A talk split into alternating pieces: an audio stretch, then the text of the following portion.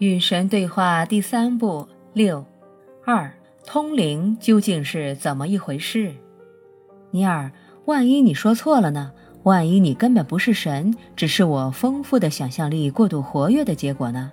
神，你又回想到这个话题是吧？嗯，万一那又怎样呢？你能想出更好的生活方法吗？我在这里说的，无非就是面对这些地球毁灭的预言时，要保持镇定、平和和冷静，你将会得到最好的结果。就算我不是神，我只是你，这些话都是杜撰出来的。你能提出更好的建议吗？不，我觉得我不能。那跟过去一样，我是不是神不会影响到我讲的道理。关于这个道理以及这三部曲中包含的信息，你只要在生活中去实践就好了。如果你能想到更好的办法，那就采用那种办法。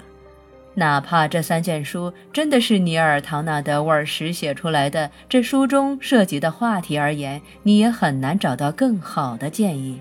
所以不妨这么想：要么这书是神写的，要么尼尔这个家伙真的太聪明了。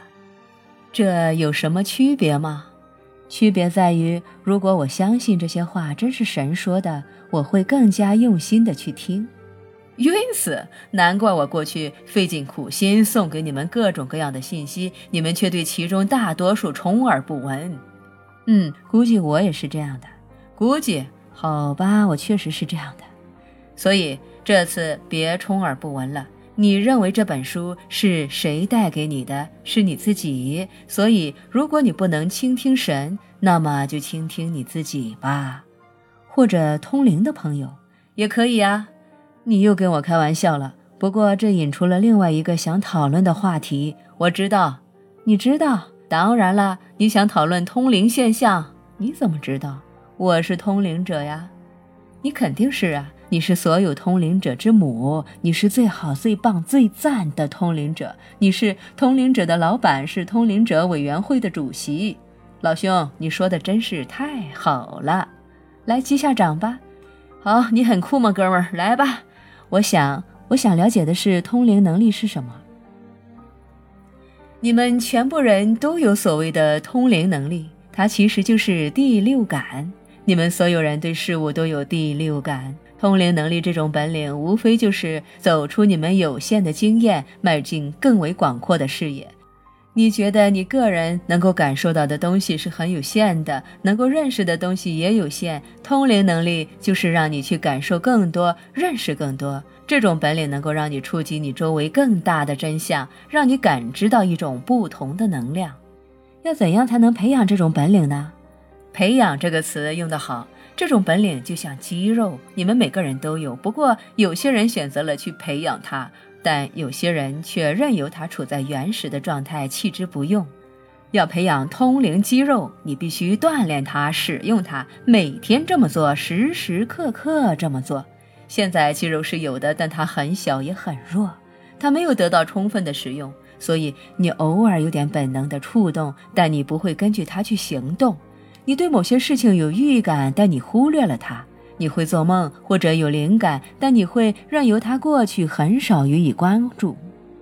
幸好你没有忽略你对这本书的触动，否则你现在就不会看着这些文字。你认为你看到这些文字是碰巧吗？是偶然吗？所以，培养通灵能力的第一步是要认识到你拥有它，而且要使用它。留意你拥有的每次预感，你经验到的每次本能的触动，要注意，然后依照你认识到的去行动。别让你的精神说服你忘了它，别让你的害怕拖着你远离它。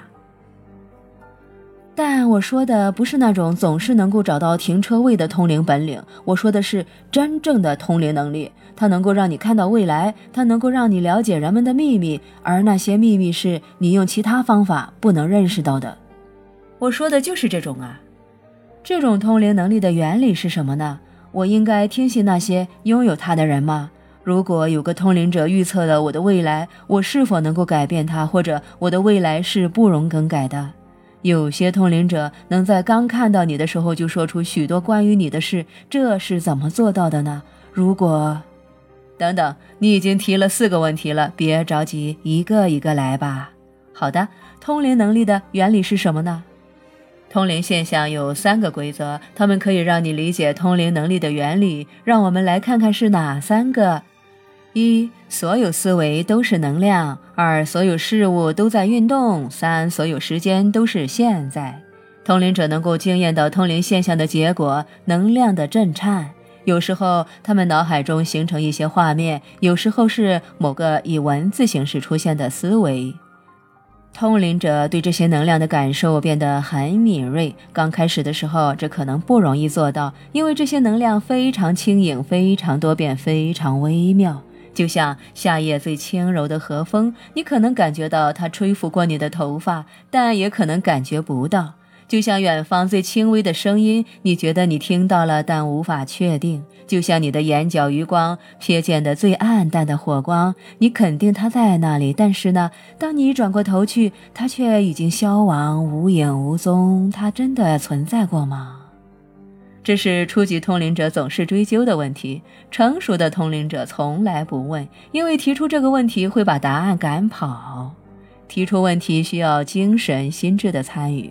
通灵者最不想做的事情就是让精神来掺和，本能并不寄居在精神之中。要成为通灵者，你必须抛弃你的精神，因为本能居住的地方是灵台，是灵魂。本能是灵魂的耳朵。唯有灵魂这种工具，其敏锐程度才足以捕捉生活最微弱的震颤，感受这些能量，察觉这些能量波，并解读它们。你拥有的感官是六种，不是五种。它们分别是嗅觉、味觉、触觉、视觉、听觉和知觉。知觉用英语是 knowing。以下就是通灵能力的原理。每当你拥有某个思维，它会发出能量，它就是能量。通灵者的灵魂捕捉到这种能量，真正的通灵者不会停下来解释它，而可能只是随即说出那种能量带来了什么感觉。这就是通灵者能够说出你正在想什么的原理。你有过的每种感受都寄居在你的灵魂之中，你的灵魂是你所有感受的总和，它是储藏库。你有些感受，哪怕已经被你放在那里好多年，真正开放的通灵者也能在此刻感受到它们。这是因为，总而言之，时间这种东西是不存在的，所以通灵者能够说出你的过去。明天也是不存在的，所有事情就在此刻发生。每个事件发出一道能量波，在宇宙的感光底片留下无法磨灭的图案。在通灵者的视线或者感受中，明天的图案仿佛此时正在发生，实际上也是如此。所以，通灵者能够占卜所谓的未来。从生理方面而言，这是怎么做到的呢？也许在本身实际上并不知情的情况下，由于注意力高度集中，通灵者将他本人的亚分子组成部分散发出去。你可以管这个部分叫做思维。反正他的思维极快地冲向太空，以足够快的速度穿过足够远的距离，于是能够回过头来，从远方看见你尚未惊艳到的现在。这是亚分子时光旅行，可以这么说。真的是亚分子时光旅行啊！喂，你再这样大惊小怪，我就不说了。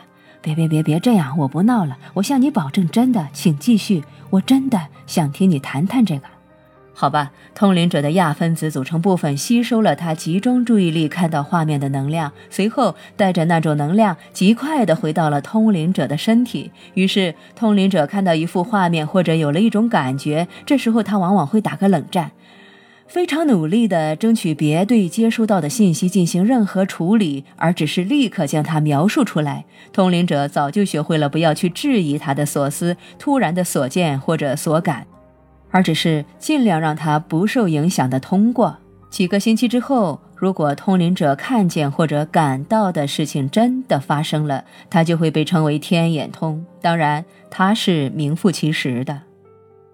通灵者要真的是天眼通，为什么有些预言是错误的呢？也就是说，他们并没有发生，为什么呢？因为通灵者所做的不是预测未来，他只是在永恒的此刻对各种可能出现的情况中的一种进行观察，并说出他看到的景象。做出选择的永远是通灵者解读的对象。他完全可以做出别的选择，跟预言毫无关系的选择。永恒的此刻包含了所有可能出现的情况，这个道理我解释过好几遍了。所有事情都已经发生，以上百万种不同的形式发生，你们只能根据你们的觉悟做出选择。这纯粹是觉悟的问题。当你改变你的觉悟，你就改变你的思维，而你的思维创造你的实相。你在任何境况中所期待的任何结果都已经存在。你要做的只是去觉察它，认识它。这就是，甚至在你求之前，我便已经做出回应的意思。实际上，在你祈祷之前，你的祈祷便已得到回应。